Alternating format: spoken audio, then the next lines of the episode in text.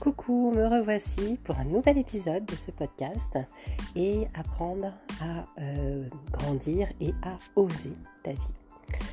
Euh, justement, c'est ce thème que j'ai envie d'aborder aujourd'hui qui est au-delà de tout ce qu'on a vu, la programmation du cerveau, les croyances, les perceptions. Euh, c'est également ce passage à l'action pour aller chercher ce qui te ressemble. Donc la question c'est mais qu'est-ce qui te ressemble? Alors je sais que parfois on est un peu perdu sur son identité. Sache qu'effectivement la première réponse pour aller chercher cette vie qui te ressemble, c'est déjà de savoir et de comprendre qui tu es. Et tu vas me dire mais je sais qui je suis.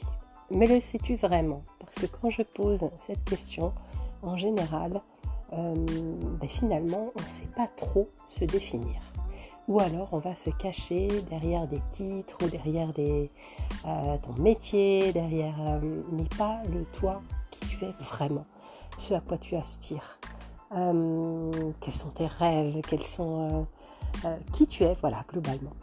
Donc je t'invite à réfléchir à cette question-là aujourd'hui parce que c'est une, oui, c'est une phase inévitable de, de venir explorer son monde intérieur et, de la manière dont on est construit pour, et conditionné aussi, hein, pour euh, ensuite déconditionner, déconstruire les choses qui te freinent, qui te bloquent dans, euh, cette euh, personne-là, cette version de toi que tu souhaiterais.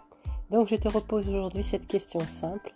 Si tu devais te définir, que dirais-tu de toi? Qui est cette femme?